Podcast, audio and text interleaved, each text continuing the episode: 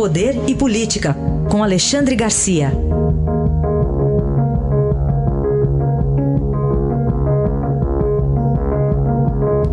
Alexandre, bom dia. Bom dia, Raíssa. Bom dia, Carolina. Bom dia.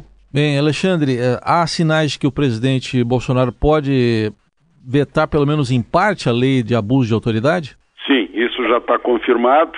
Ontem de manhã, na hora que a gente conversava aqui, ele já estava reunido com o Sérgio Moro, lá na residência oficial, Palácio Alvorada. Sérgio Moro apontou nove artigos, né? Provavelmente ele vai vetar esses nove. O próprio PSL diz que há alguns artigos muito bons ali. Uh, mas o fato é que esses muito bons são os que vieram originalmente do Randolfo Rodrigues, o senador pelo Amapá. Depois que passou pelas mãos do Renan Calheiros, aí sim, aí veio o salvo-conduto para político corrupto, né, em outras palavras. E aí as pessoas ficam na dúvida, né? Será que o veto vai ser derrubado? Ah, lá no Senado, a aposta é que não. Por quê? Em primeiro lugar, o, o, o, os vetos voltam e o, presidente tem prazo ainda até dia 5 de setembro, mas provavelmente irão antes, né? Essa, ah, irá antes essa devolução. A devolução começa a ser apreciada pela casa original, que é o Senado nesse caso. O projeto começou no Senado. Foi aprovado na Câmara por aquela esquisitíssima votação simbólica, né? em que as pessoas estavam de braço levantado exigindo nominal, mas parece que o presidente Rodrigo Maia não viu. Mas, enfim, vai primeiro para o Senado. E para derrubar um veto, a votação é nominal. E os senadores já já sentiram a reprovação da sociedade em geral contra esse, essa abusada lei do abuso da autoridade. Então há indicações muito firmes, muito fortes de que os vetos não serão derrubados. Então vai ser retirado aí o retirado o salvo-conduto para políticos corruptos de, dessa, dessa lei. Aliás, tem tantas outras que é necessário mexer, né?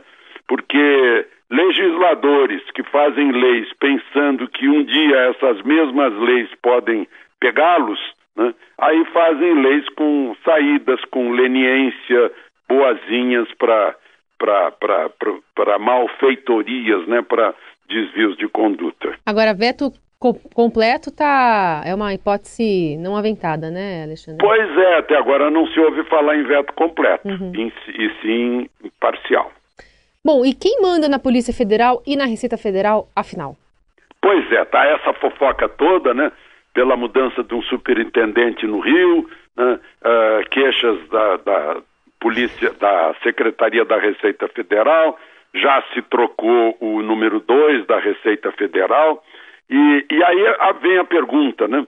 A Receita Federal e a Polícia Federal têm autonomia, como está sendo encaminhada agora a autonomia do Banco Central? Não, não tem. Né? Inclusive, fala-se em uma mudança na Constituição para dar autonomia na Polícia Federal. A eleição de outubro elegeu o presidente da República para ele mandar no Poder Executivo, não para ele mandar no Legislativo, não para ele mandar no Judiciário, não para ele mandar nas, nas empresas, nas nossas empresas e nas nossas vidas. Mas ele foi eleito para mandar no Poder Executivo. E se ele não mandar, ele vai ser um banana, como ele próprio disse. Né? Então, na verdade, o que está acontecendo é que o presidente está mostrando que tem o poder e usa o poder. Né? Uh, e que, em geral, eu não sei se é o caso, em geral é o desaparelhamento de um, de um poder executivo que foi totalmente aparelhado por décadas. Né? Então, o que está havendo é um desaparelhamento e a reação contra esse desaparelhamento. Eu não sei se especificamente o caso, eu, eu acho que não, o caso da mudança do superintendente do Rio de Janeiro é outro, né? É, e o caso aí da, da Receita Federal também é uma pacificação interna. Alexandre, vamos entrar mais uma vez numa questão aqui envolvendo o recente bate-boca entre o presidente Bolsonaro e o candidato Fernandes Kirchner. Fernandes mais Cristina Kirchner.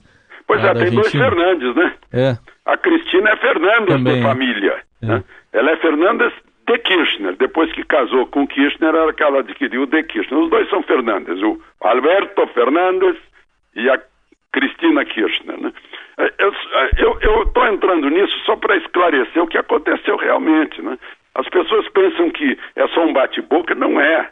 Né? É, é, o Brasil tentando eleger, ajudar a eleger o Macri, a reeleger o Macri e, e afundar a chapa Kirchner? Chapa Kirchner peronista. Né? Bolsonaro disse que uh, a Argentina seria uma nova Venezuela, as redes sociais criaram a piada do extrema, da extrema má sorte do venezuelano que fugiu para a Argentina. Né? O, o, uh, e, e, o Paulo Guedes chegou a aventar a hipótese de o Brasil se retirar do Mercosul. O, o Fernandes, que foi chefe, digamos, do gabinete civil, para a gente entender aqui, porque lá é diferente. Durante anos ele, do, do, governo dos Kirchner, né, é um advogado, tem 60 anos, é, ele sentiu, sentiu a batida, porque isso faz com que os argentinos temam né, essa posição brasileira que isso faz mal para a economia argentina, para os empregos argentinos. Aí ele reagiu, né, tipo assim, Fernandito, paz e amor. Ele disse: não, Mercosul é importantíssimo para nós, não tem nada de Venezuela, o, o eh, nós não vamos fechar a economia. Isso depois de ter visitado Lula e ter dito que Bolsonaro é misógino, violento e racista. Né? Então ele está tentando agora, é, sentiu, né? e está tentando melhorar a situação. Né? Uh, então é o Brasil se sentindo no direito, como integrante do Mercosul, de fazer campanha também pelo Macri. Né? Uh, e o Macri, de certo, está muito agradecido. Mas, enfim, o sistema. Aí a gente tem que entender o sistema argentino, que eles próprios chamam lá, às vezes, de balotage, que é um termo francês, tem a primária e depois é que vem a eleição. Né? Então vamos esperar o que vai acontecer já dessa uh, mistura. Né? O, o, chanceler brasileiro há pouco deu uma declaração comparando lá a chapa argentina dos Kirchner da a, a né? aquela bonequinha que tem outros bonecos dentro, lá na que a gente compra quando vai à Rússia. Né? E, e que, que, teria, seria uma chapa que teria outras coisas escondidas por dentro. O Brasil está, portanto, envolvido na campanha pró-Macri e contra Kirchner. E agora é esperar o que vão decidir os argentinos, eles é que decidem. Agora, o próprio presidente Bolsonaro, depois daquelas primeiras declarações, chegou a dizer num dado momento que, ah, que teria que conviver. Caso vencesse, vai ter que conviver. Os dois pois... lados vão ter que conviver, né? Então, eu, eu vou contar mais um. Tem tempo ainda? Podemos, vamos lá. Um episódio uh, da Guerra das Malvinas, eu cobri a guerra. E, e aí vim dar uma descansada em Brasília e, e, e não resisti e fui falar com o presidente Figueiredo saber por que, que o Brasil estava ajudando a Argentina, uma vez que a Argentina era agressora. Não é ajudando de boca, é ajudando com técnicos, ajudando com peças de reposição de aviação. Né? Eu, eu acho que não com munição, mas ajudando com peças de reposição e técnicos de aviação. Perguntei por quê. Né? O presidente se levantou, me mostrou um mapa na parede e disse: onde é que fica a Inglaterra? Aí disseram lá, 10 mil quilômetros. Onde é que fica a Argentina? Está aqui do nosso lado. E não vai alterar, a, a, geografia não vai ser alterada, a Argentina sempre vai estar do nosso lado e não tem saída se não conviver né, e ajudar e conviver bem. Tudo bem, tá aí o relato de Alexandre Garcia, análise também. E ele volta amanhã aqui ao Jornal Dourado. Obrigado, até amanhã, Alexandre. Até amanhã.